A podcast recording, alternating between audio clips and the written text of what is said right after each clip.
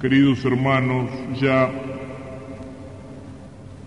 concluyendo estas predicaciones misioneras que han ido iluminando distintos temas de nuestra vida cristiana, viene muy bien precisamente el Evangelio de hoy, porque ayer mirábamos hacia el corazón de Cristo, hacia el amor de Dios por nosotros en Cristo,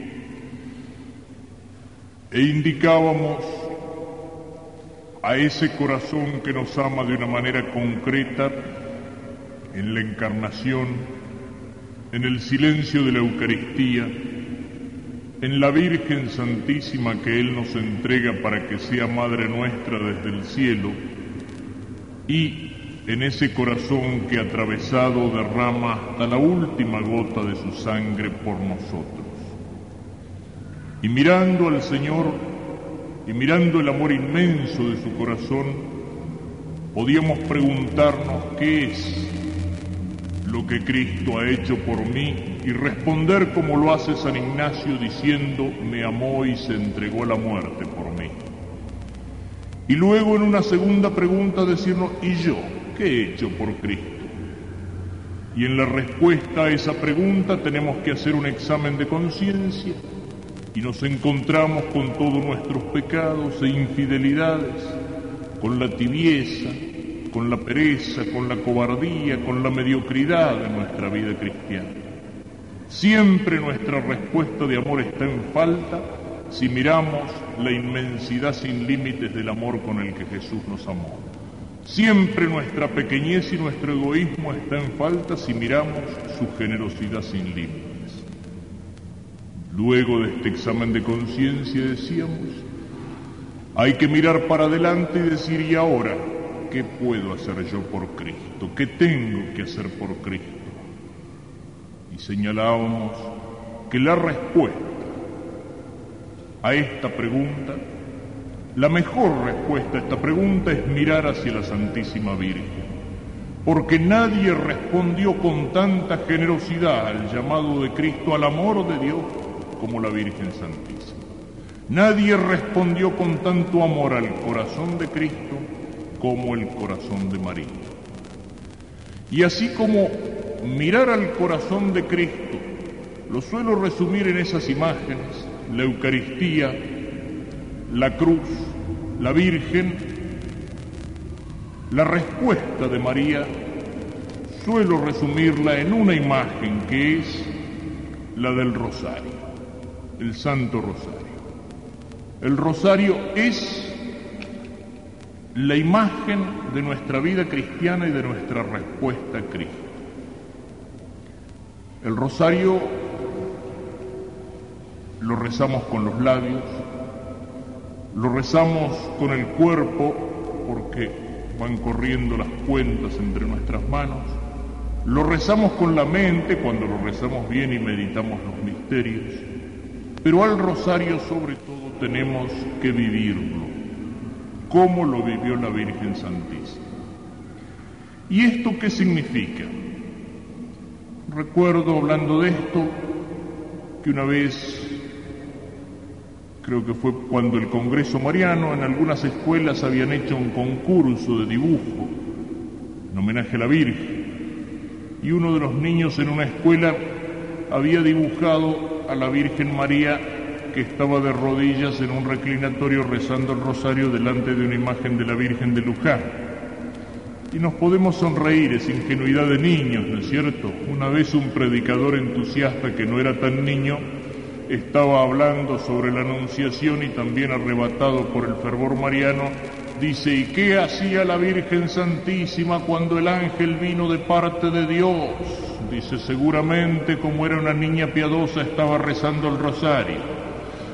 Bueno, eh, sí, nos podemos reír, pero sin embargo, sin embargo, no sabemos qué estaba haciendo la Virgen en ese momento, pero sin embargo, ¿qué es lo que pasa en el momento de la Anunciación? La escena que acabamos de leer en el Evangelio.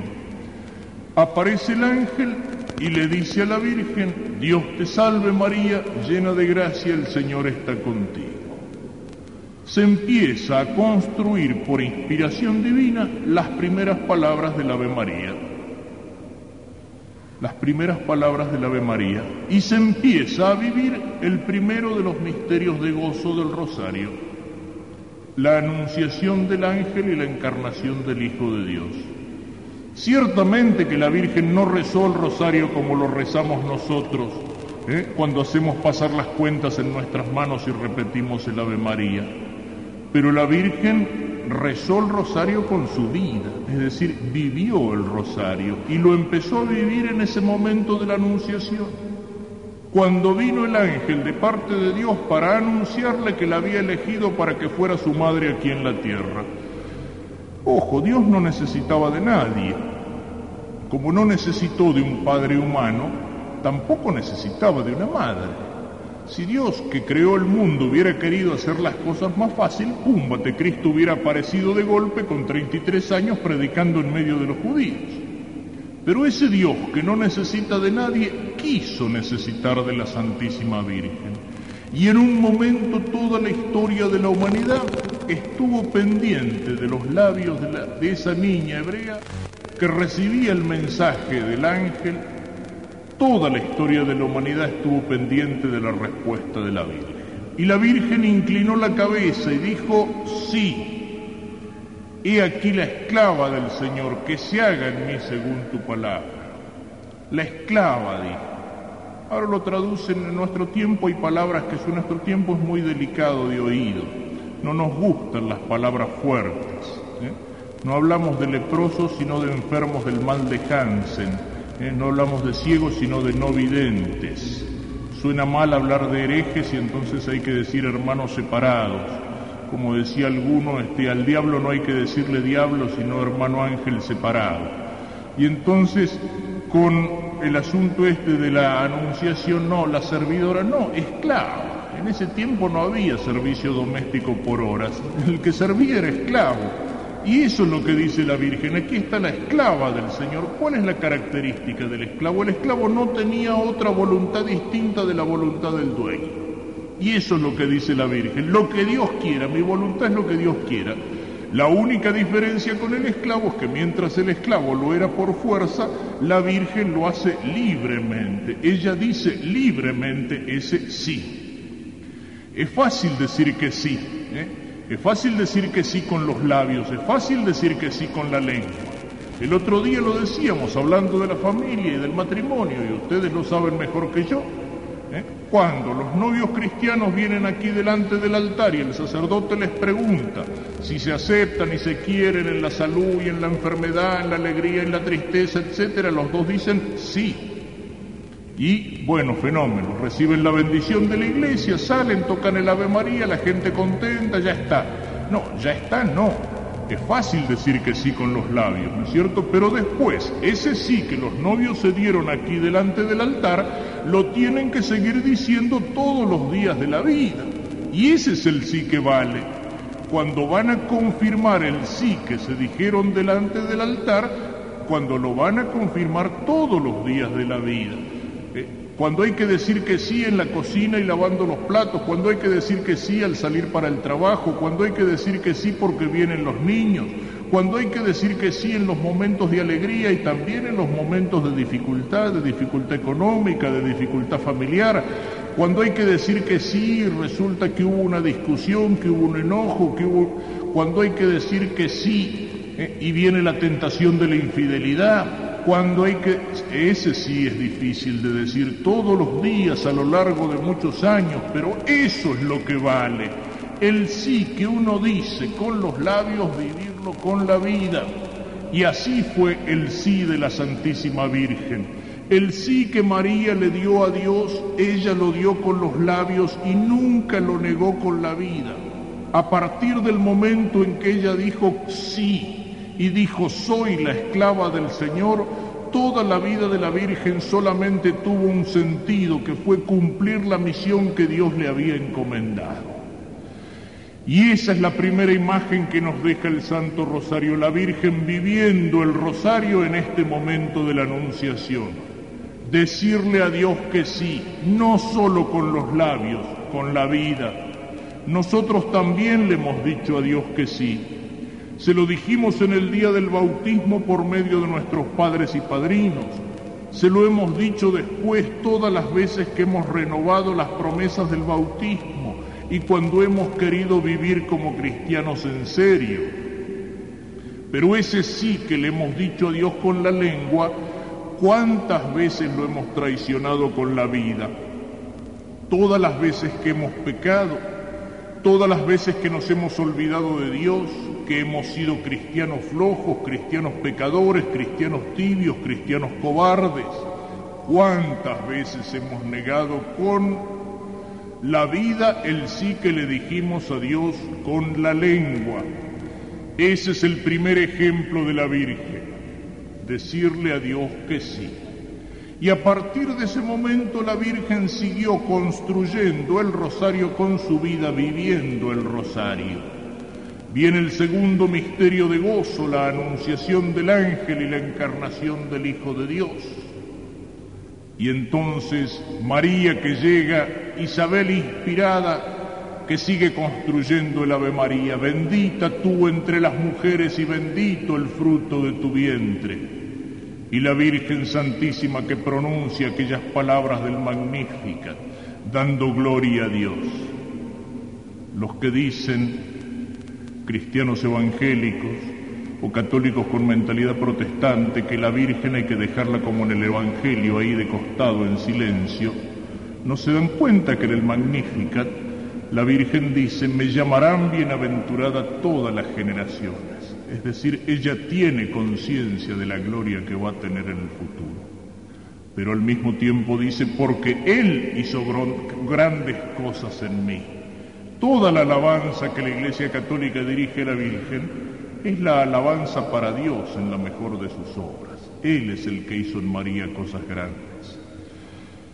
La Virgen vive los misterios del rosario, la Navidad, los ángeles que cantan en el cielo, vienen los magos y los pastores, el corazón de la Virgen se llena de alegría.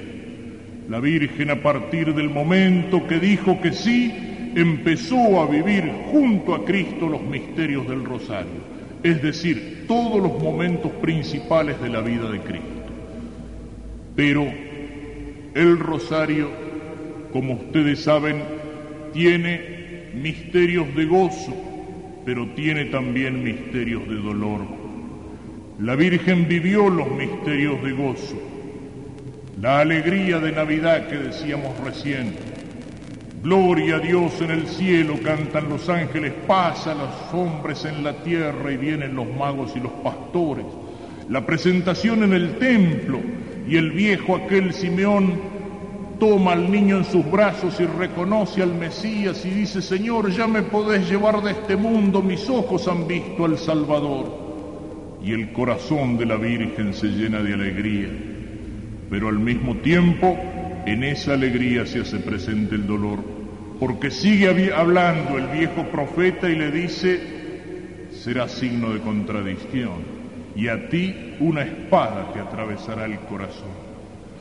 La Virgen vivió el sí que le dio a Dios en los momentos de alegría, en los momentos buenos, pero la Virgen vivió también en los momentos de dolor y el sí que le dio no lo vivió solamente en la Navidad, sino también el Viernes Santo, junto a la cruz en el Calvario, cuando todos abandonan a Cristo, cuando todos lo niegan, lo traicionan, lo venden, cuando Cristo está muriendo en la cruz.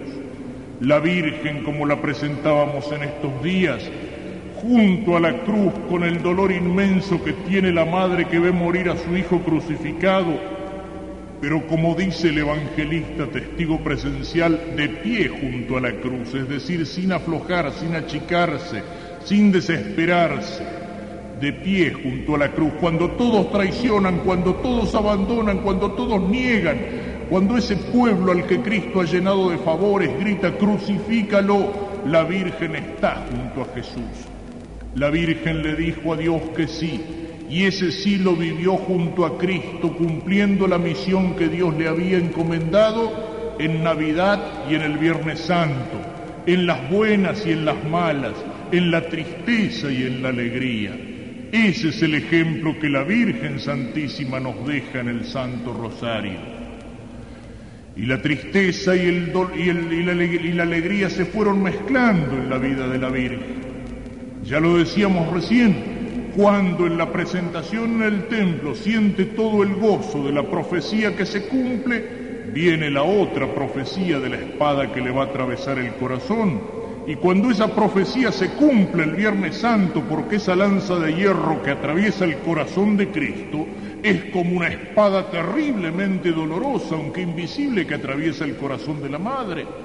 Pero sin embargo, cuando las tinieblas caen sobre Jerusalén y Cristo es dejado en el sepulcro, y parece que las tinieblas han triunfado y que la luz ha sido derrotada, si hay algún lugar, tal vez el único lugar donde brilla una chispa de luz y de esperanza y de gozo, es en el corazón de María, que sabe como Madre del Señor y como llena de gracia, que no ha terminado todo ahí.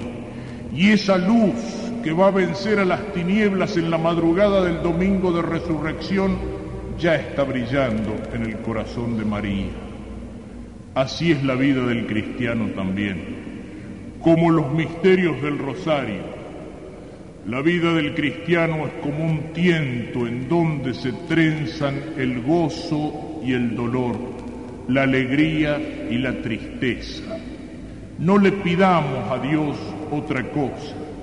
La vida del cristiano, como la vida de todo hombre, no es un paraíso en la tierra y el Señor no nos prometió un paraíso en la tierra nos prometió a los que íbamos a seguirlo un camino difícil y el paraíso conquistarlo al final del camino. No le pidamos al Señor, como decíamos el otro día, como piensan aquellos que entienden su vida cristiana como un buen negocio con Dios. Si yo me porto más o menos bien y no hago pecados de lo más gordos, el Señor me tiene que dar aquí en la tierra salud, dinero y amor y satisfacer todos mis caprichos y lo que se me ocurra pedirle, así sea la lotería de Navidad con dos millones de Australia.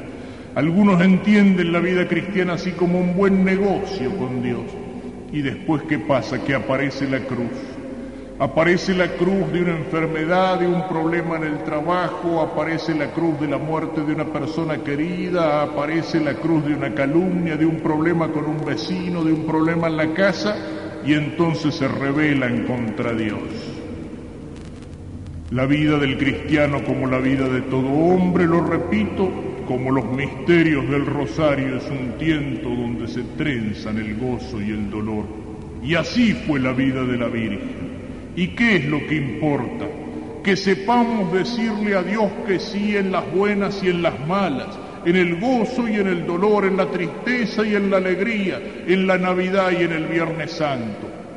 Y entonces sí, si siguiendo el ejemplo de la Virgen le decimos a Dios que sí, y ese sí que decimos con la lengua lo vivimos con la vida, y con la vida lo vivimos en las buenas y en las malas, entonces sí, un día existirán para nosotros los otros misterios del rosario que son los misterios de gloria, pero eso ya no los hacemos nosotros, esos son regalos de Dios, porque la Virgen fue capaz de ser fiel al sí que le dio a Dios cuando éste le propuso la misión de ser su madre aquí en la tierra, porque la Virgen mantuvo ese sí a lo largo de toda su vida, porque estuvo junto a Cristo en la cruz, entonces Dios le abrió las puertas del cielo porque estuvo unida a Cristo en el dolor y en la muerte, estuvo también unida a Cristo en la resurrección y Cristo que ascendió a los cielos llevó a su madre consigo en cuerpo y alma en el día de la asunción y ella allí es reina y es la cabeza de la iglesia, la primicia de toda la iglesia, porque toda la iglesia, todos nosotros peregrinamos para llegar al lugar donde se encuentra la Virgen en el cielo. E incluso los santos que están en la gloria todavía esperan la resurrección de los cuerpos. María está allí junto a Cristo porque fue fiel en la tierra, Dios le fue fiel, Dios la coronó, porque estuvo junto a la cruz, nos mostró aquella verdad que también tiene importancia para nuestra vida, de que el camino hacia el cielo, hacia la resurrección y hacia la gloria, por más que esté lleno de alegrías y de bendiciones de Dios, en algún momento pasa por el Calvario. Que la cruz es la única llave que abre las puertas del cielo. No se alcanza, no se llega al cielo si no se pasa en algún momento por la cruz. Pero la vida del cristiano no termina en la cruz. No termina en la cruz porque entonces sí sería para desesperarse, para angustiarse. Si la, si la, historia, si la aventura de Cristo hubiera terminado en la cruz, Cristo sería un fracasado, un frustrado, Cristo no sería Dios. Pero Cristo pasó por la cruz y por la muerte para llegar a la resurrección. Esos son los misterios de gloria, los misterios de triunfo, los de la iglesia triunfante, y hacia eso caminamos con la gracia de Dios. Pensémoslo, pidámosle a la Virgen Santísima que nos ayude a entenderlo y sobre todo a vivirlo. Cada vez que rezamos el rosario con las manos y con los labios y con la mente, pidámosle a ella que nos ayude a hacer de nuestra vida un rosario a decirle como ella a Dios que sí, no solo con los labios, sino con toda la vida, y a decirle ese sí en las buenas y en las malas, para que un día el Señor nos diga que sí y nos abra las puertas del cielo y allí podamos reinar en ese gozo, en esa alegría de la contemplación y del amor, sin mezcla de mal alguno, reinar con Cristo, reinar con la Virgen y con los santos, por toda la eternidad. Que así sea.